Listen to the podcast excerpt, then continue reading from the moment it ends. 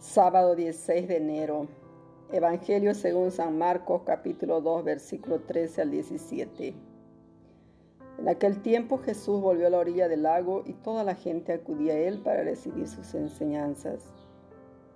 Al pasar vio a Leví, el hijo de Alfeo, que estaba sentado en su despacho de recaudación de impuestos y le dijo, Sígueme. Leví se levantó y lo siguió. Más tarde, estando Jesús sentado a la mesa en casa de Leví, Muchos recaudadores de impuestos y gente de mala reputación se sentaron también con él y sus discípulos, porque eran muchos los que seguían a Jesús. Pero algunos maestros de la ley pertenecientes al partido de los fariseos, al ver que comía con recaudadores de impuestos y gente de mala reputación, preguntaron a los discípulos, ¿por qué se sienta a comer con esa clase de gente? Jesús lo oyó y les dijo, no necesitan médicos los que están sanos, sino los que están enfermos. Yo no he venido a llamar a los buenos, sino a los pecadores. Palabra del Señor. Gloria a ti, Señor Jesús.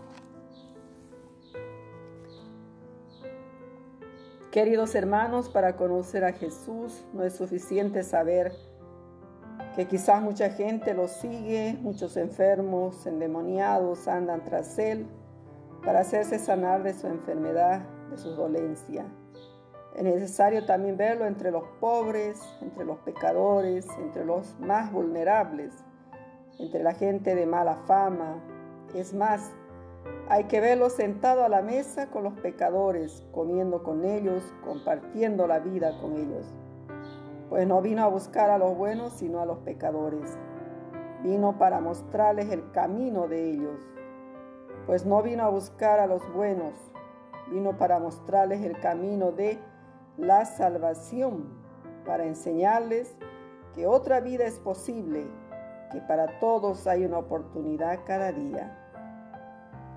Así nos encontramos en este Evangelio con el caso de Leví, pecador, cobrador de impuestos, despreciado por su oficio, odiado por su accionar. Jesús fija su mirada en él mirada de amor, de perdón, de una nueva oportunidad.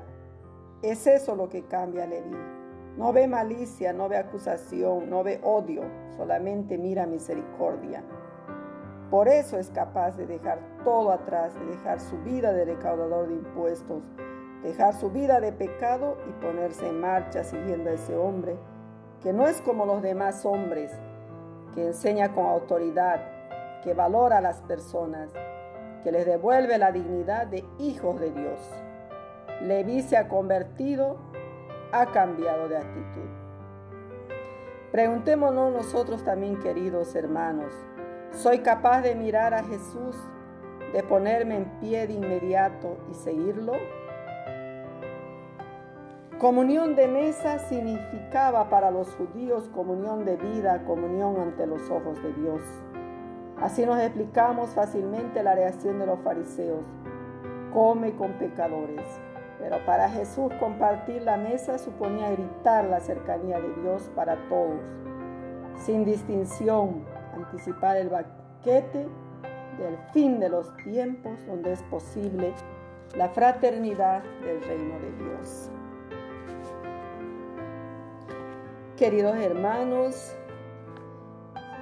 en este sábado de la primera semana del tiempo ordinario. Como ya hemos escuchado, estamos reflexionando sobre este gran pasaje.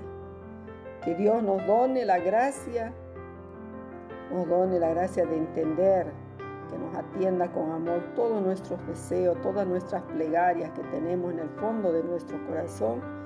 Y María Santísima, nos proteja con su divina manto maternal y que Dios las bendiga a cada uno de ustedes. Les saludo con todo cariño, hermana María.